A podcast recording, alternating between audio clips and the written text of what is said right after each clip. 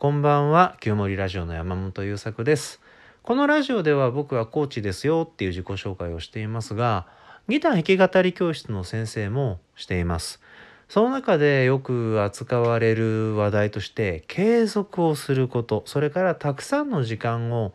努力に充てることという話題がよく出ます。でその話が出るたびに思い出されるのが去年教室を立ち上げた5月から12月ぐらいまで通ってくださった女性の生徒さんがいらっしゃってね。でその方がとにかく時間の管理が苦手だっていうことを自認している方で、えー、と本当にね数えるぐらい10回行かなかったんじゃないかな。その1週間に1回レッスンがあるんですよ。あの月に4回毎週火曜日にやるんだけどそのレッスンの合間で自主練ができた日があったって言ってくれたのがもう本当に3回あったかなっていうぐらい自分の私生活の中でギターを弾いて歌う練習を取るっていうそのそれだけのことをするのがとても難しいっていう方だったんです。でそのことは全然ねいいと思うんです。僕自身も時間管理すごく苦手だしそもそも。で今いくつかプロジェクトを回せているのはその時間を管理するとかタスクを管理するっていうことにものすごく時間を割いて勉強したので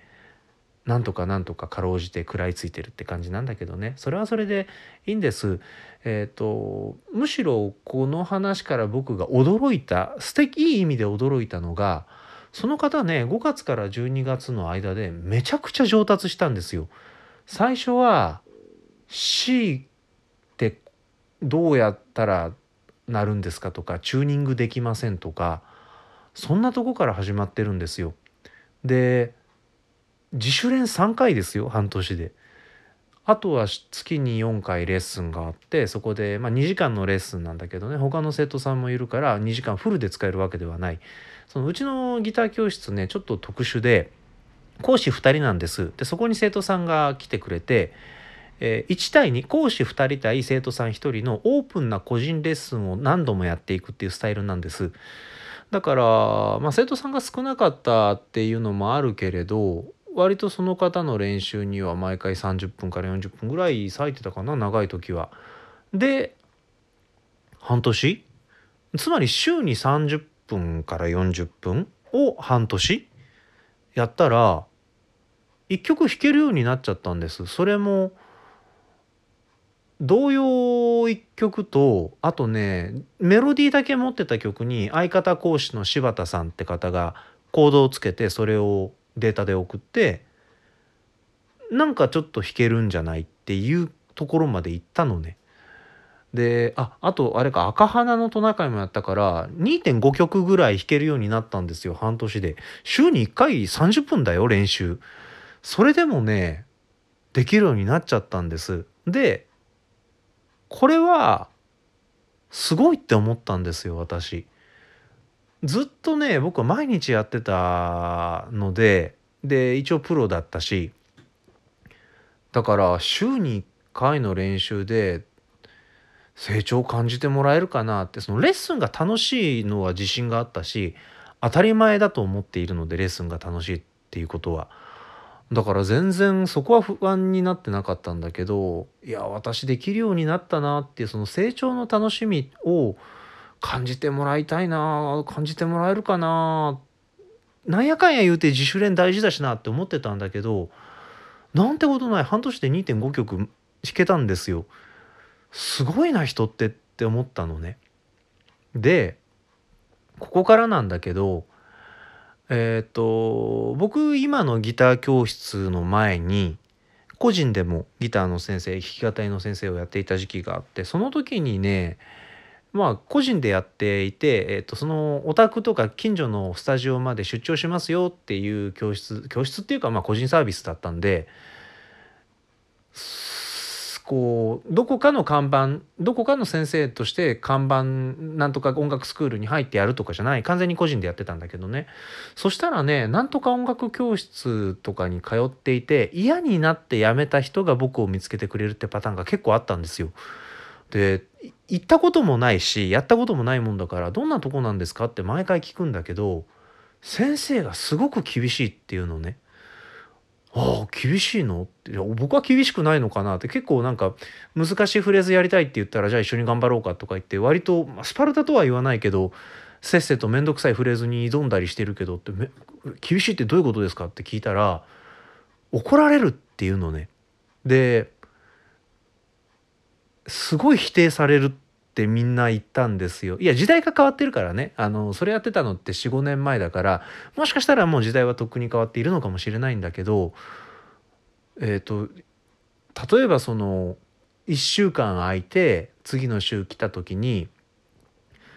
自主練してなくて進歩が見られなかったらものすごいね呆れられたりあなた努力しないのねってなんか見限るぞみたいなちょっとした脅しのようなものをかけられたりそんなんじゃダメだだからお前はろくな音楽ができないんだってなんか謎に詰められたりみたいなことがすごいあるんですあったんですって。でもちろんなんとか音楽スクールに通ってる方々全員がそんな目に遭ってるわけでは絶対ないわけ。そういう人に当たってしまった人たちが縁があって僕みたいなフリーの人を引き当てたっていうだけなので、えー、音楽教室を否定する人じゃないんですよ僕は素敵な先生いっぱいいるしね僕の相棒の柴田先生だってねなんとか音楽スクールとかって何か所か掛け持ちしていい先生やってますからあの人本当にいい先生だからあの音楽スクールだってやっぱり先生一人一人っていうことなんだけど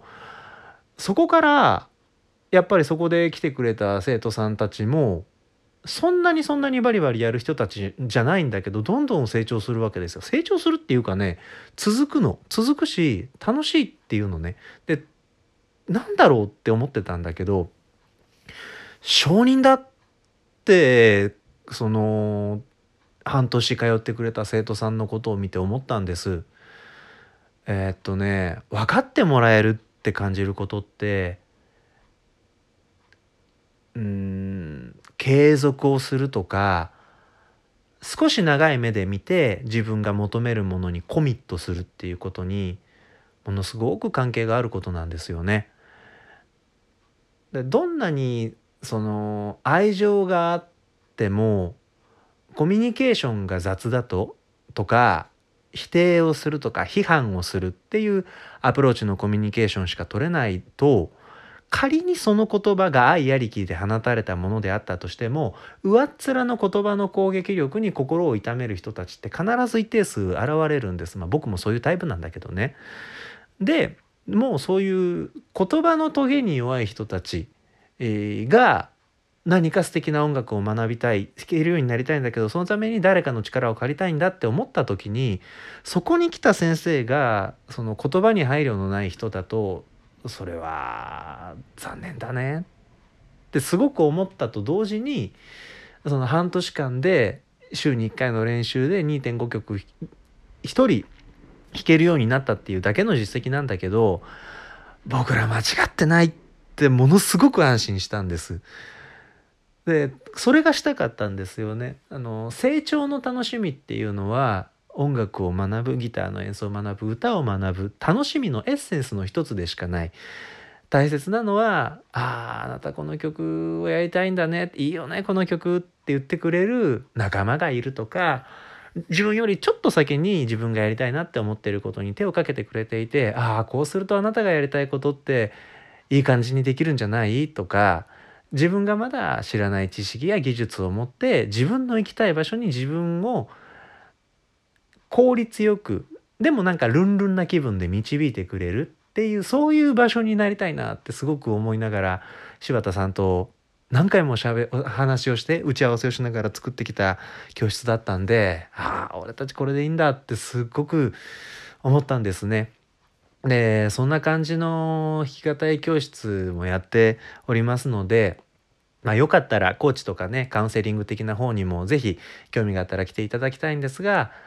音楽ギターの弾き語りっていうテーマでまた僕らと関わってもいいかなって思ってくださった方は是非ねそちらもチェックしてみてください、えー、ブログの方に S&I ギター弾き語り教室っていうタブがあるのでそちらを押してみてください。じゃあ今日のお話は以上で終了です。ありがとうございました。おやすみなさい。